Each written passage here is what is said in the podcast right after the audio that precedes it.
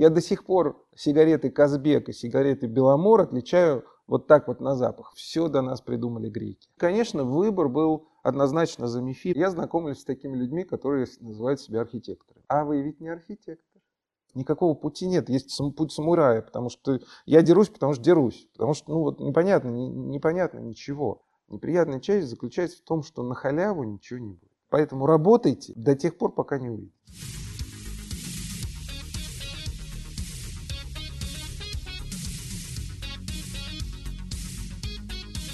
Здравствуйте, друзья! Сегодня мы начинаем серию новых подкастов. Подкастов, которые, как мы надеемся, будут интересны не только мифистам, но и очень широкой аудитории. Посвящены наши подкасты будут интересным выпускникам нашего университета, которые добились успехов и изменили жизнь э, мира нашей страны а, в совсем разных областях. Не только научной, не только какой-то технической, но в том числе и в каких-то гуманитарных, каких-то творческих, э, в общем, совсем разных областях. И сегодня в нашей такой импровизированной студии наш первый гость, который открывает цикл этих подкастов, это Илья Константинович Машков. Выпускник МИФИ 1996 года, ну, это высший физический колледж, такое уже сейчас несуществующее направление, но которое было очень успешным несколько десятилетий.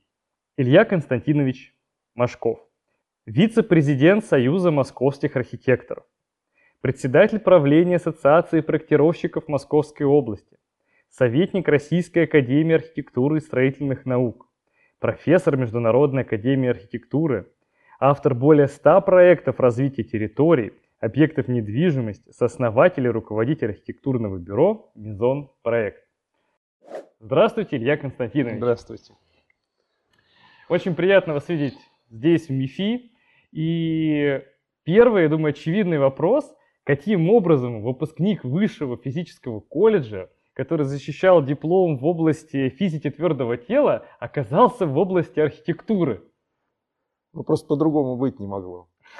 Так, э, так иногда бывает, когда а, ты идешь своим путем, все время делая то, что ты любишь, все время а, начиная любить то, что ты делаешь, и вот приходишь к такому состоянию, когда ты просто э, являешься частью мира и делаешь то, что любишь. И сейчас я делаю то, что люблю, и все эти, все эти звания, титулы, они, ну, э, как сказать, помните, кто-то из классиков говорит, говорил, что чины людьми даются, а люди могут обмануться. Поэтому это такая, ну, видимая аура, а на самом деле э, абсолютно убежден, что по-другому быть не, могло.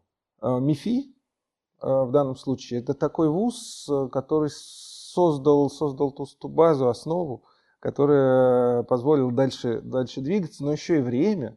96 год, это, вы помните, там разрушение скреп, структур. Ну да, на очень сложный такая... исторический период вот. пришлось ваше обучение. А потом, да, а потом и высший физический колледж, он э, сформировался, когда я на втором курсе был. Вообще, на самом деле, наверное, надо сказать о том, что все так получилось, потому что мне везло на учителей. Ну, вот это самое главное. И э, многие из этих учителей были э, преподавателями МИФИ. И имена, наверное, мы будем сегодня тоже вспоминать, если, конечно, память нас не подведет. Вот. А это люди, которые, которые вкладывают в тебя частицу видения, частицу понимания и создают тебя как личность, как э, человек, который что-то может делать. А от физики до архитектуры может казаться, что там да, физики лирики, есть такие штампы, там, может быть, через лирику. Курс архитектуры в МИФИ нет до сих пор. Пока что нет, да? Да. Надо над этим подумать. Да, кстати. Вы родились в Москве, насколько я да, знаю. родился я в Москве, и родители родились в Москве, и дедушки, бабушки родились в Москве. То есть вот. редкий, э, редкий коренной москвич, который обычно ставят в такой сферический, сферический в вакууме, как говорят физики. Конь. Да, конь. да, конь в вакууме, да, конь то есть, вакууме. да, в данном случае сферический э, москвич. Ну, смотрите, все очень просто. Я быстро-быстро расскажу, как такое получилось, что я попал в МИФИ, собственно. Да. Я же не собирался никогда сюда попадать. Вот. А, я учился сначала в школе при Тушинской чулочной фабрике. Вы вот, если не понимаете, что такое школа при Тушинской чулочной это платформа фабрике... трикотажная да, это да? По, да, абсолютно верно, откуда вы знаете. Да, да я в Митино вырос. Понятно, да. Вся Москва разрушена, осталась Да, осталась Тушина. Я до сих пор сигареты Казбек и сигареты Беломор отличаю вот так вот на запах. Входишь в комнату, там курили Беломор или Казбек. Хотя я никогда в жизни не курил и не курил. Вот. А что, что владело моими родителями, когда они меня туда направили, не знаю, наверное, там был просто был французский язык, и, и им как-то это очень понравилось. Вот. А я не собирался никуда идти. Ну, там какие-то олимпиады, понятно, что ребенку заняться в школе нечем, он начинает заниматься какой-нибудь ерундой, типа там Всесоюзная олимпиада по биологии, еще что-нибудь, еще что-нибудь. А потом Николай Петрович Волков, который до сих пор преподает на кафедре математики, будучи папой моего друга, с которым мы растем с двух лет. А, соответственно, он, он подумал, что, ну, наверное, надо детям куда-то поступать. И стал заниматься, говорит, Илья, говорит, ты не хочешь, вот сейчас с Сережей мы будем заниматься математикой, физикой для подготовки к поступлению в лицей, не хочешь позаниматься? Ну как, ну интересно, математика, физика, все равно делать нечего. В школе при Тушинской чулочной фабрике. Вот, а, и мы стали заниматься. Ну, занимались, занимались, занимались, поступили в лицей. А там же лазеры, компьютеры, это же 90-е годы. Лицей МИФИ, который МИФИ, на который 542 школа. То есть да. вы каждый день ездили вот Абсолютно, да. Ну, не так долго, всего 45-50 угу. минут. Это же, ну, для бешеной собаки-то не крюк. Вот, и, и когда, ну, собственно, день открытых дверей, ты приходишь в 542 школу, видишь лазер, видишь э, компьютеры, какая там биология, какая там вообще о чем речь идет, приходишь туда и начинаешь учиться. Там тоже все очень интересно, все бодро, весело, уже не до там, каких-то размышлений о том, а, куда ты хочешь пойти, а кем ты хочешь быть. Это невозможно просто там, потому что ты Выбор находишься сделан в, сразу. в круговерте угу. в этой находишься. Ну и встречаю в лицее кружок, который занимается задачками по физике, ведет его Владимир Васильевич Эльмендеров – начинаю туда ходить, опять все интересно, какие-то начинаются турниры юных физиков, еще что-то. В общем, короче, это просто невозможно. Нет жизненного пути, есть каждодневный процесс. А еще турслет, посвящение в лицеиста. В общем, лицейское братство, все. А дальше, на, э, собственно, со второго курса открывается высший физический колледж. Первый набор.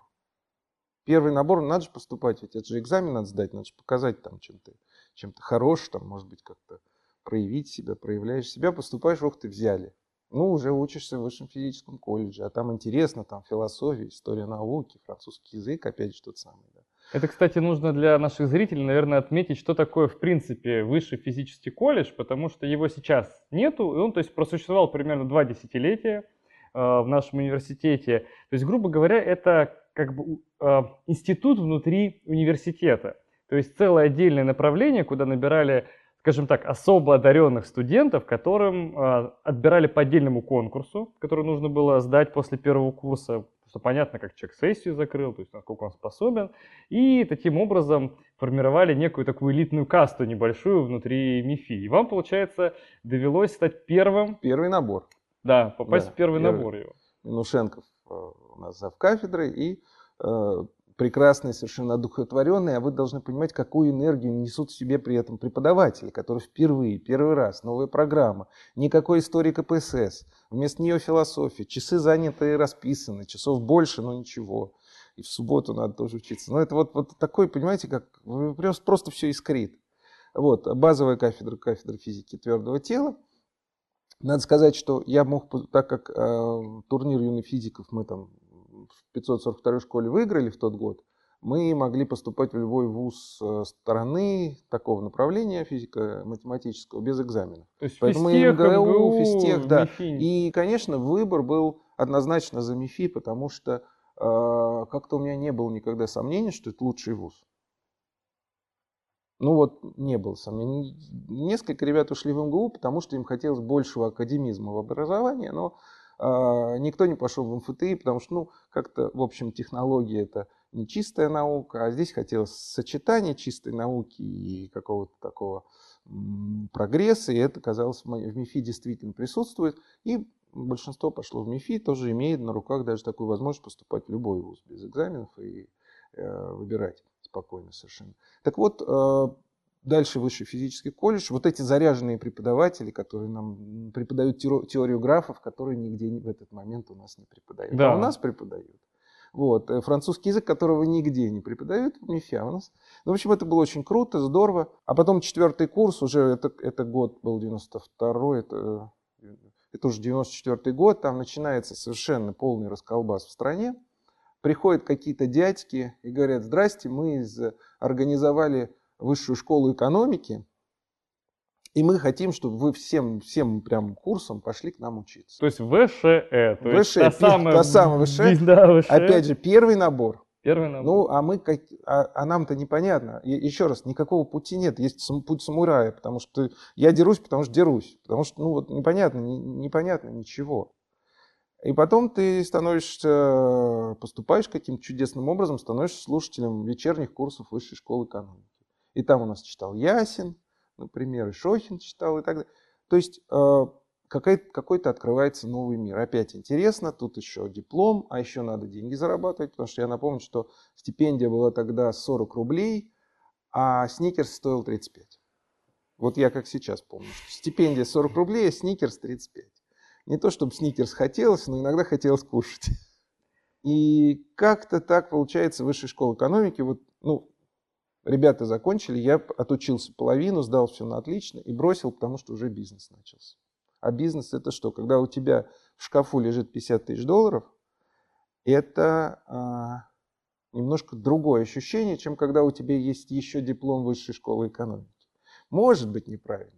Может быть, правильно, но ситуативный выбор, он всегда такой. Поэтому никогда, знаете, как наверняка нас будут смотреть дети, которые думают, куда мне поступить, а вот сейчас я поступлю, все на всю жизнь, и что же делать, я вот сделаю выбор, и потом... Ничего подобного. Ты делаешь выбор, ты ввязываешься в драку, а потом эта драка тебя выносит на какое-то такое побережье, на котором ты даже не предполагал оказаться. А может быть, они хотят услышать, как сделать, чтобы у тебя в шкафу было 50 тысяч долларов. Мы сейчас говорим вообще не о том. Это 90-е. Да, это 90-е. Это 90 да.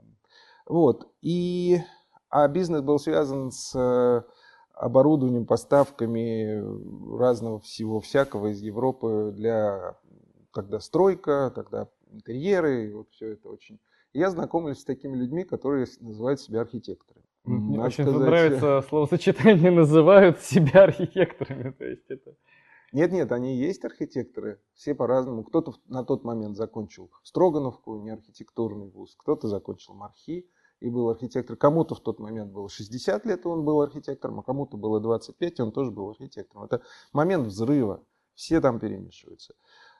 И это был, наверное, пятый год, потому что продать, купить в Европе, потом умножить цену на 5 и продать в России, это вообще никак не интересно. Ну, вообще совсем не интересно. И когда ты учишься, сначала ты учишь квантовую механику, ты понимаешь, что графы это не только э, титул, но еще и математический термин, э, это вообще не интересно. А архитектура оказывается интересной, потому что она и возвращаясь сейчас, перелетая на 20 лет вперед, она тоже, как и а, физика, требует учета такого количества компонент или компонент женского компонент. рода. Компонент. Род какой? Женский? Компонент, или... компоненты, компонента, женский род. Вот, а, компонента, женский род.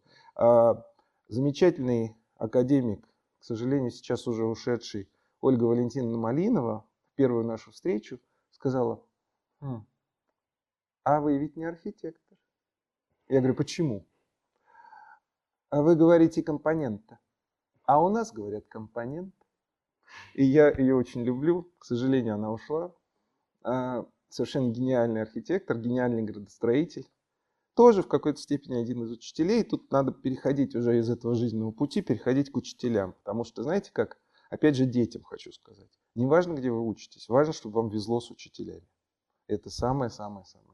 Ну, ко мне тоже приходят иногда э, ребята, очень переживающие, какой вуз выбрать. Я говорю, там, МИФИ, ФТИ, а может быть высшая школа, может быть МДИМО, людей носит. И говорю, весь жизненный опыт говорит об одном. Куда ты не попадешь, если ты возьмешь, если ты найдешь у кого научиться, возьмешь пример, то есть тебя вынесет в нужном направлении, потому что ты есть ты, есть твоя личность, твое желание, стремление.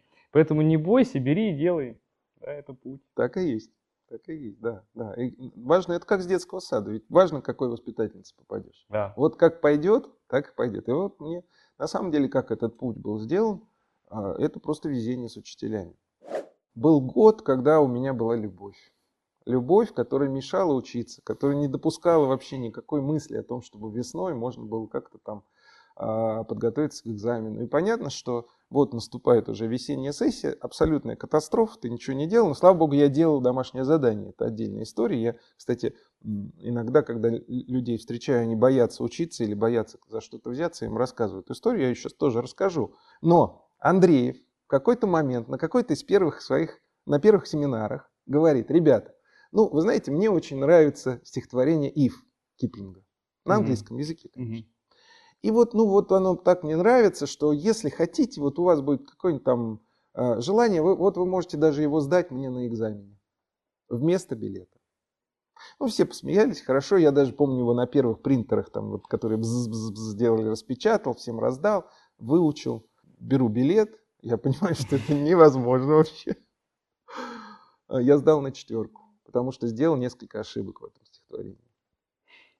И это один из учителей, потому что, ну, например, стихотворение Ив Киплинга – это моя молитва, которую я, когда мне, ну, совсем тяжело, я ее читаю, а, и она помогает мне выходить из ситуации, потому что если вы его погуглите, а желательно все-таки его знать на английском, потому что э, слова нужно знать точно, те, которые автор писал, это сложное стихотворение, оно важное.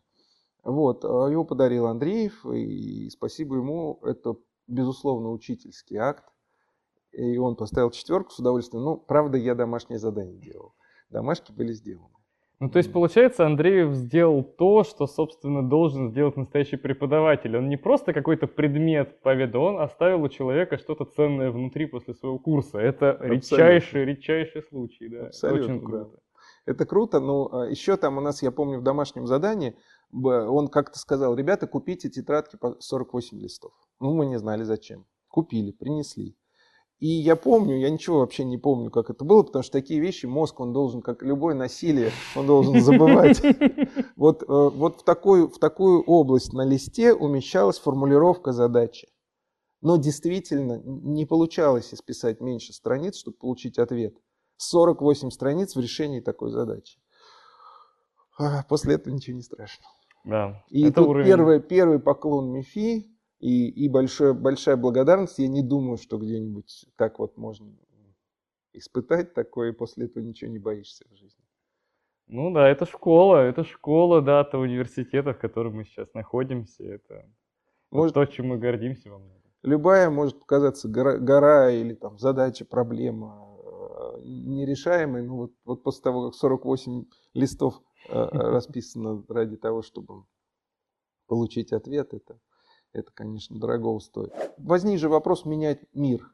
Менять мир внутри себя, ну, можно сказать, променять мир, да, или поменять мир, как, как угодно, но так как казалось в тот момент, 96-й, 97-й, 98-й, что, в общем-то, физика уже никому не, не понадобится. И как-то это ложное ощущение, кстати. Ну, так казалось. Ну, и родители не могли сказать, что это не так. Да никто не мог сказать ничего.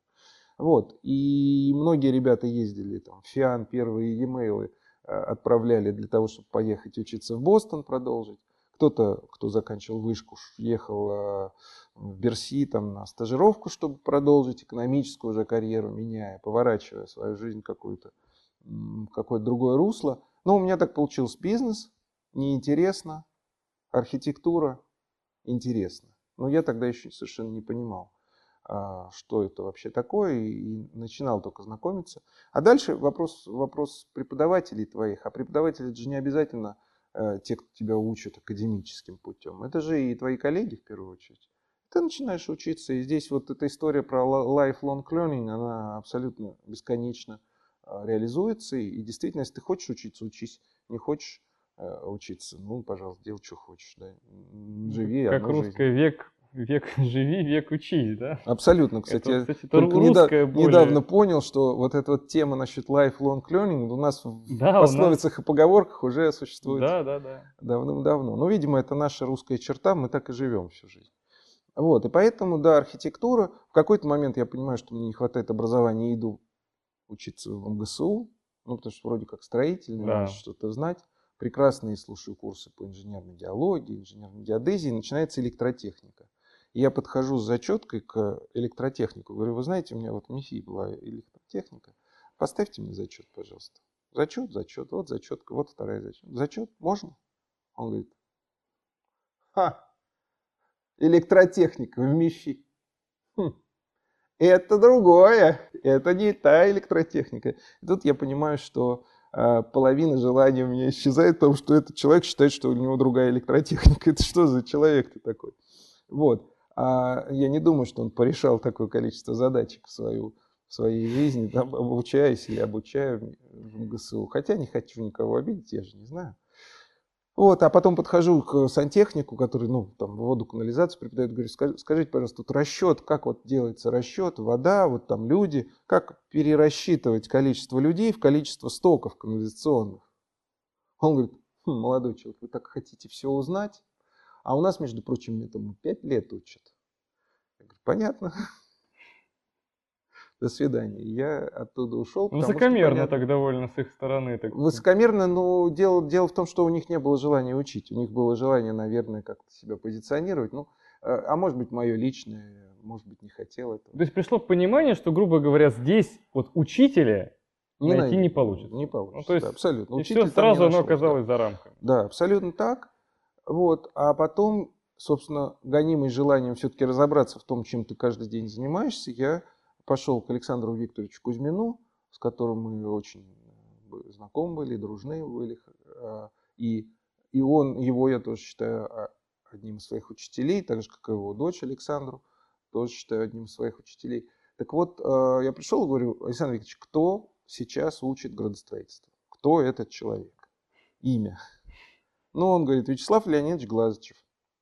Наверное, единственный. И так получается, что вот буквально через неделю, через месяц Глазычев объявляет набор на новый свой курс, двухлетний курс магистратуры, а, куда я тоже поступаю, заканчиваю его, и Глазычев уходит из этого мира, оставив фактически полный курс, прошло, прошел только наш выпуск, где опять везет на учителей. Не представляете, там и начиная от Чубайса и, и, Ирины Прохоровой, Им было Натальи что сказать за градостроение? Да, да, да. Они, ну, курс касался, назывался управление территориальным а. развитием. А. Это была более широкая mm-hmm. история. Как раз то, что м, вечному физику, потому что бывших не бывает, да, интересно больше всего, потому что это а, те компоненты, из которых состоит мир. И каждый со своей точки о зрения вещей, архитектор о сути говоря. вещей, которые влияют на социум, на общество, на развитие территории. Потому что, по большому счету, можно сказать, что архитектура – это а, наука о приспособлении пространства человеком под свои нужды. Так глобально. Ну, это город, квартира, какая разница, масштабы разные могут быть. Вот, а, ну, архитектура и градостроительство, тут их разделить нельзя в этом определении. Так вот, э, у Глаз, Глазычев там тоже там тоже история учителей и, конечно, и, конечно, коллеги. И, конечно, коллеги, с которыми работаешь все время, они тоже тебя учат, ты все время учишься. Они приходят из разных, я так понимаю, университетов, из разных... А, коллеги-архитекторы, коллеги-градостроители. Ну, разные абсолютно. А, знаете как, а, я сейчас э, третий год уже заседаю в комиссии, в архитектурной комиссии Московской области, и это тоже школа. Потому что когда ты каждую неделю смотришь 14-20 проектов э, ты учишься. Это невозможно учиться. Это тоже школа. Ты вроде бы как, э, вроде бы как судишь, оцениваешь, ты говоришь что-то, выдавая информацию, но в то же время учишься, видишь, а, анализируешь, понимаешь, почему так получилось, почему пошло не так и так далее. Илья Константинович, а ваш, ваше бюро называется Мезон Проект. Собственно, наверное, как физик, Первая мысль, что мезон – это элементар, класс элементарных частиц, и связано ли название, то есть первая идея, это в каком, в каком году она была основана? Ну, до Юра в 2000-м зарегистрирована была, а так, ну, в 99-м. В 99-м году вот эта мысль, мезон-проект, это откуда взялось название? Из физической подоплеки или именно с архитектурной какой-то? Это компромисс, потому что было два учредителя – а, один учредитель был архитектор, это Александр Кузьмина, а второй учредитель был физик, это Илья Машков. И а, как-то рассуждая, а, думая о том, что бухгалтер велел найти название на букву «М», потому что для того, чтобы хорошо жить, нужно было быть определенного инспектора, у которого в картотеке была буква «М», может быть, еще пара, но тем не менее. А для архитектора, который учит французский язык, это «Мизон» – дом – А, а физик слегка может э, согласиться, знающий тоже французский, что это дом, конечно же, но и помнить о том, что, что мезон это элементарная частица. Да. Одна из множества. Так вот, э, да, наверное, это в этом что-то есть, хотя вот сейчас э, я, не, я не очень помню, наверное, это был какой-то такой компромисс. Но слово было для физика, так сказать, слух ласкающим довольно, потому что мезоны, да. да.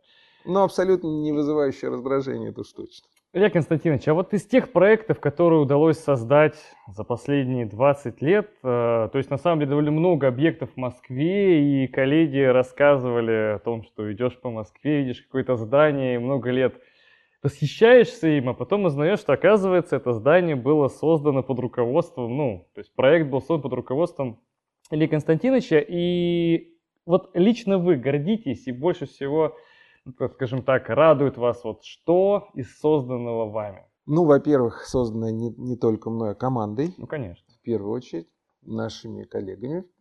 А, ну, а так, вообще говоря, есть, конечно, проекты, которые вызывают спорные чувства.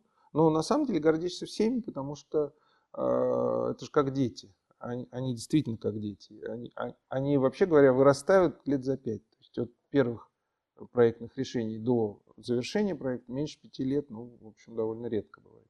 Ну, может быть, четыре, ладно. Зилард, например, четвертый лот. А, то, что мы делали, это хороший проект. А, Донской Олимп на Серпуховском валу. Дом на Покровском бульваре, Покровский бульвар, дом 5, скандальный проект, но тем не менее то, что построено там, заслуживает действительно того, чтобы гордиться этим проектом.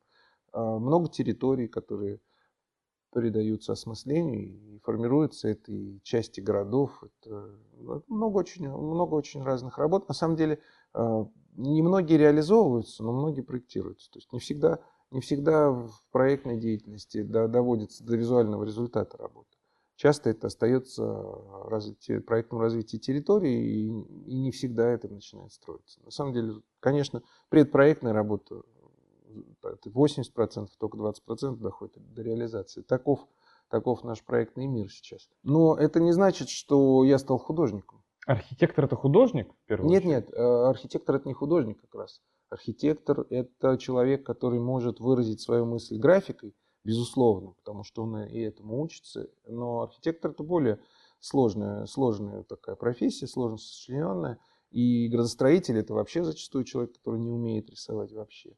Ну и не все архитекторы рисуют, кстати. А, это вопрос, а, кстати говоря, вот переход из, из мира физики в мир архитектуры, это во многом воспитание видения э, работы с визуальными образами. Наверное, было самое сложное если говорить про переход, вот это, потому что осознавать мир, его сложность и э, его многокомпонентность и необходимость учета, ну, это не нужно было объяснять, потому что, в принципе, а, МИФИ достаточно полную картину мира дает студенту для того, чтобы потом быть архитектором. А вот работа с визуальными и графическими образами, это да, это более сложная вещь, которую МИФИ, конечно, не учили. И в этом смысле, может быть, если задача стоит образование сделать более таким плотным, разносторонним, может быть, какая-то графическая история могла бы появиться в МИФИ, потому что, ну, если студенты хотят развить видение свое, они должны иметь, иметь такую возможность тоже в стенах института. Но это тренировка, это просто практика. Это практика, там, не знаю, чтение чертежей, практика чтения, создания из чертежа, восстановления визуального образа. И применение. Это, это на самом деле это просто развитие, развитие области мозга.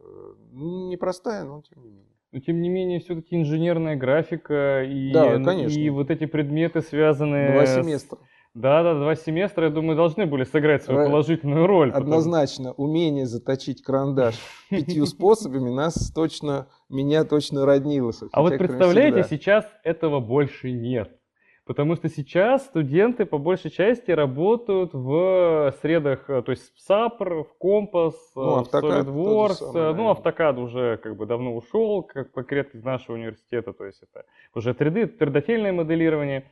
И нет этого ощущения руками. Мне даже сожаление такое, то есть вот когда ты все это по сто раз стер, вот это вот это ощутил, пока ты не сделал эту кривую по лекалу. Вот это, конечно, да, уникальное чувство. И вот этот процесс срезания лезвием туши с ватмана. Вот, это, это, Да, дорогого стоило.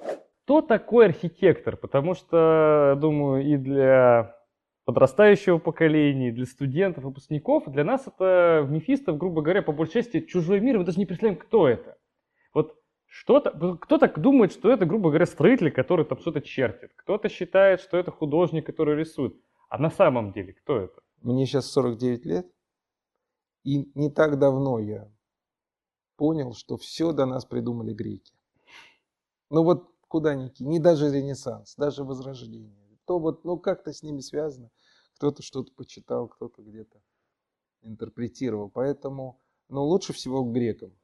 У физиков Платон, понятно, Аристотель, а у архитекторов Витрувий. У Витрувия есть замечательный труд, 10 книг об архитектуре. Если есть желание понять, кто такой архитектор, нужно их прочесть. Шутка это много. И вот Витрувий как определяет архитектора? Архитектор – это тот человек, который всю свою жизнь постепенно узнает мир. Он должен знать музыку, потому что в музыке есть гармония. Он должен знать, ну, условно, сопромат, потому что в сопромате есть свойства материалов. Он должен знать течение воды, дуновение ветра, хождение солнца, свойства земли. Он должен знать, ну, современным языком, психологию, он должен знать математику, он должен, он должен знать все, но ничего на 100%. Но все вот это он должен уметь применить к тому, что я уже говорил, приспособлению пространства под нужды человека. То есть он должен собрать вот это вот все, все, что он знает из всех этих, всех, всех, всех наук, и сделать образ, создать город, создать здание, пространство организовать таким образом, чтобы человеку там было комфортно. И, конечно, конечно у архитектора основой основ является человек.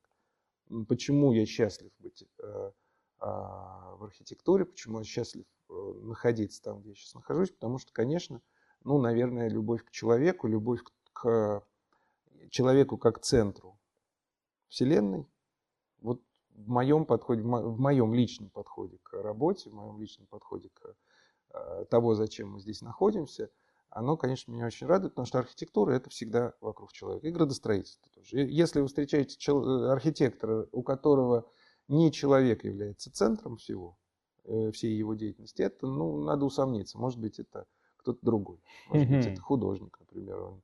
Или если он помещает себя в центр этой всей истории, тогда, может быть, это не совсем архитектор. Вот. А, ну вот архитектор это вот, вот такая специальность, такая профессия, такая творческая профессия.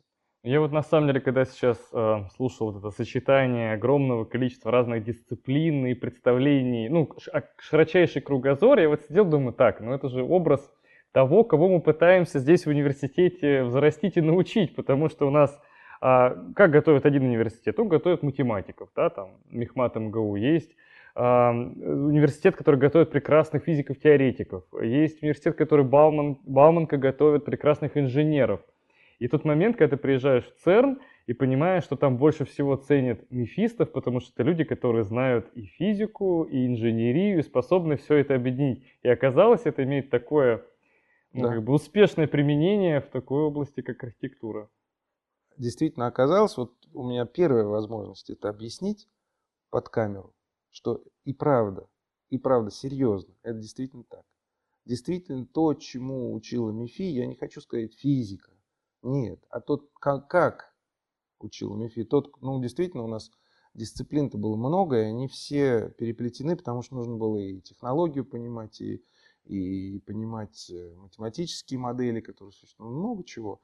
Э, и по степени, почему архитектура? По степени а, сложности она равна она равна. Да, можно быть плохим архитектором, и тогда у тебя будет там три составляющие, и ты, исходя из них, будешь действовать. Да, и, и у тебя будет так получаться все в жизни, что у тебя все, ну, вот как-то вот. Э, ну, я считаю, что хороший архитектор, он вот такой. И на самом деле я сейчас знаю и дружу с огромным количеством хороших архитекторов, и они такие.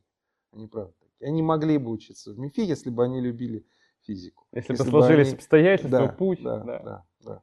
И это интереснейший феномен. Я, я его вижу и с удовольствием об этом говорю.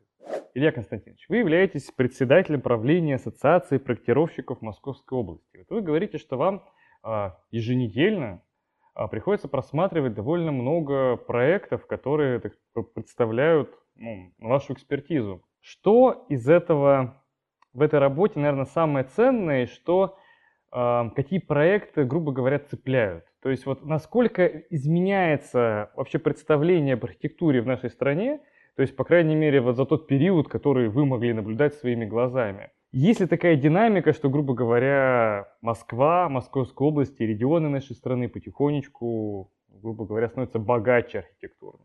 Ну, безусловно, во-первых, становится э, богаче, это факт. Действительно, профессионализм растет, это, это видно. И надеюсь, что за счет работы комиссии архитектурной в том числе. Но вы задаете очень-очень и очень сложный вопрос, на самом деле очень тонкий, потому что вообще цепляют плохие проекты.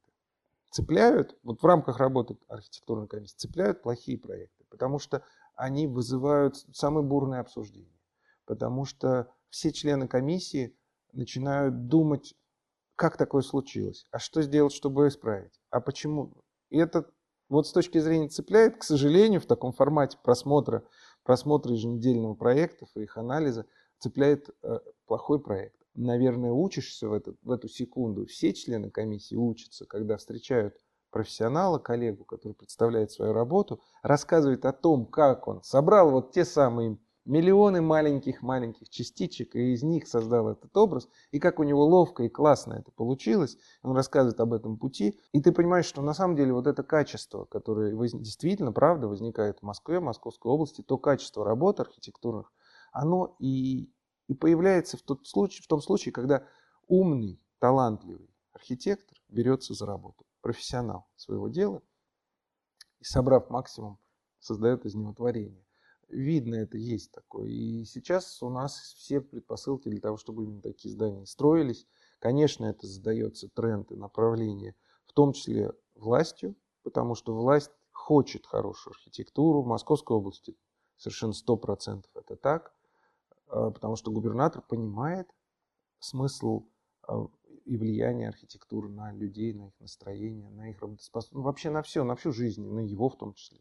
Вот. И у него есть большое желание делать Московскую область лучше, и ему удается за счет, в том числе, работы профессиональной комиссии. Здесь, конечно, очень важно уделить слову профессионал некоторое внимание, потому что ну, что греха таить, я очень долго мучился тому, что я физик, а работаю в архитектуре. Ну, что это за непрофессиональный подход? Ну, что это вообще такое? Ну, что за ужас такой? Да, надо же вот сейчас все бросить и пойти еще отучиться в мархе.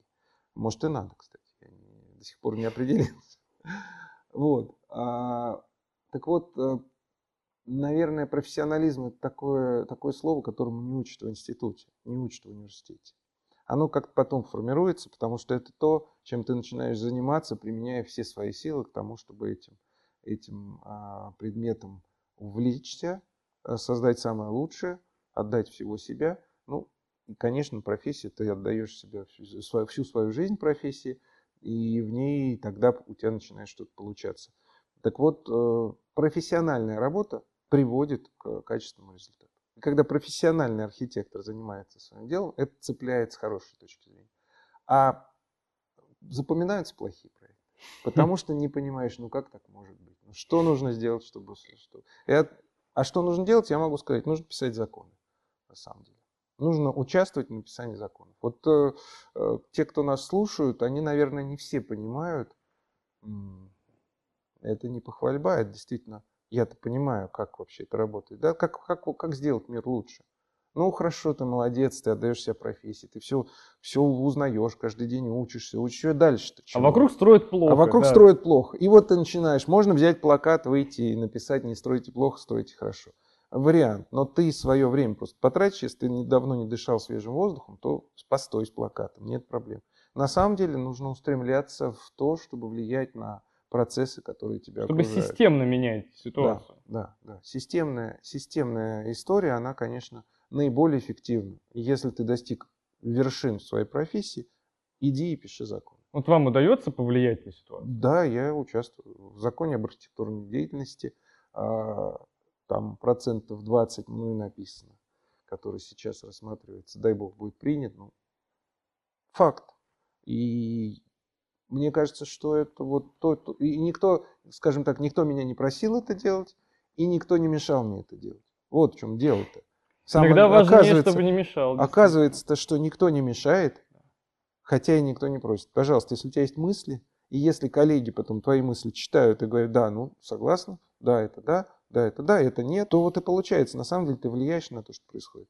И региональные нормы градпроектирования, я э, тоже участвовал в их написании. Тоже, когда ты понимаешь, как, собственно, МИФИ там тоже работал. Безусловно, на градостроительство Московской области МИФИ тоже работал. Потому что работать с данными, с большими данными для того, чтобы как-то скорректировать и подправить немножко нормативную базу, безусловно, мне давалось легче намного, чем кому-нибудь, кто не знает высшую математику или никогда не решал вот эти вот уравнения, исписывая 48 страниц. Ну, если современным языком у тебя есть скиллы, ты их применяешь к тому, что любишь, любишь то, что делаешь, и у тебя получается. Вообще, это очень, кстати, золотые слова «любить то, что делаешь», да, потому что очень часто люди страдают так годами на тему того, что делаю то, что не люблю, но зачастую, полюбив путь, ты обретаешь свободу некую. Э, Всем ребятам, всем своим племянникам, детям говорю, ребята, никогда не узнаете, чем вам заниматься, за исключением одного способа. Вы должны почувствовать любовь к тому, чем вы занимаетесь. Ищите. Вот идите путем любви. Вот начали решать задачку «А, и поперло. И идите туда, куда нравится идти. Разонравилось, понравилось новое, идите туда. Не надо сильно болтаться, конечно, придется привязываться, но если вы год-два работаете и делаете что-то, что вам кажется ненужным, никчемным, надоевшим, вам, вам не хочется идти на работу или не хочется идти учиться, уходите.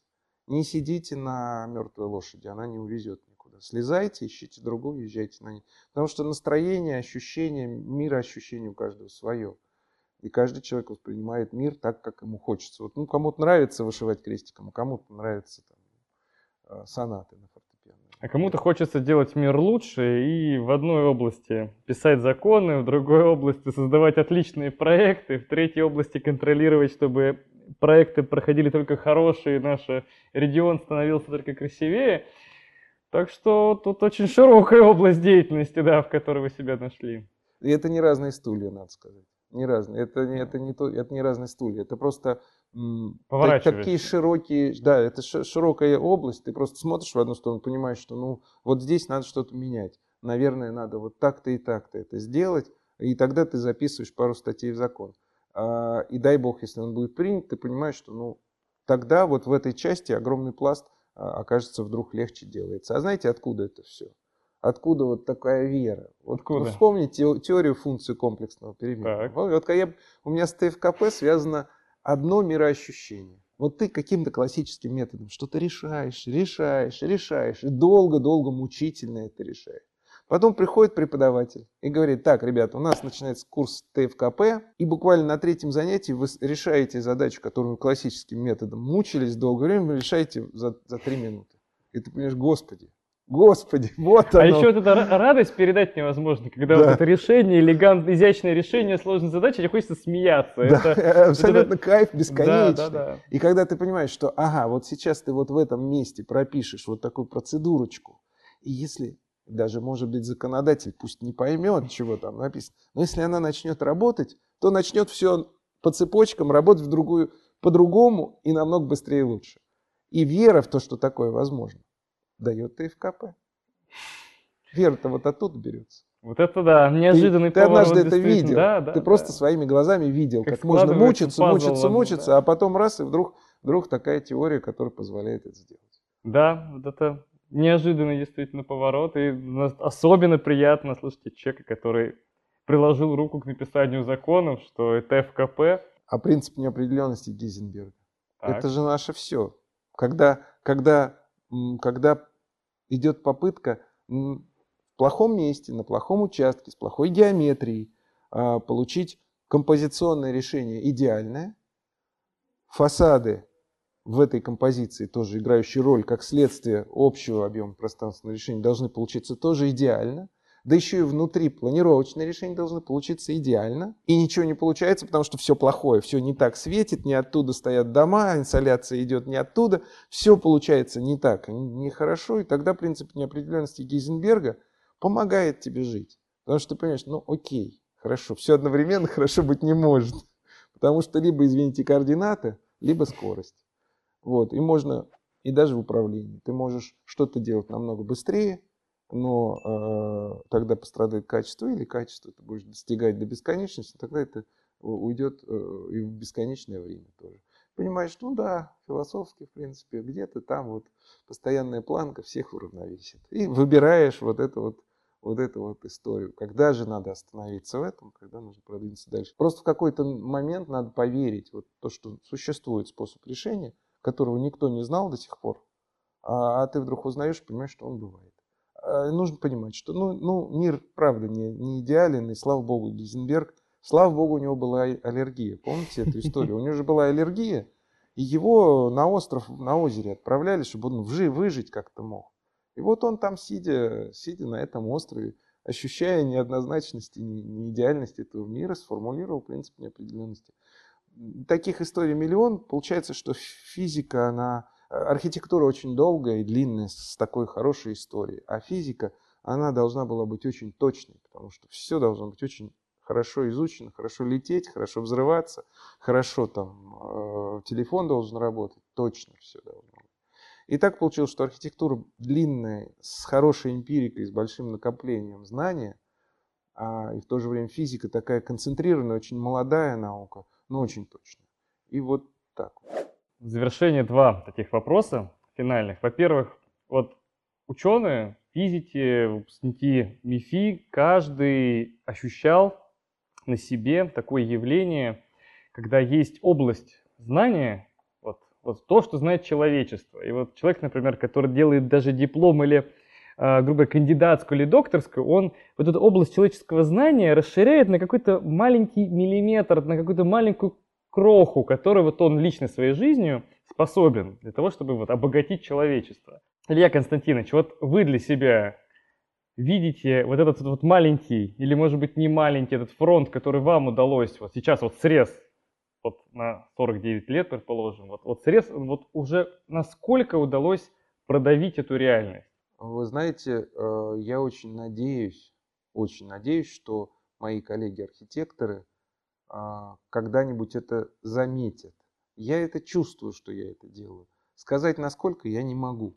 Но то, что я делаю перенос, это факт. А сформулировать очень сложно. Ну, правда, не могу mm-hmm. сказать, что вот-вот вот это вот конкретно, mm-hmm. это вот произошло, потому что и так далее, и так далее.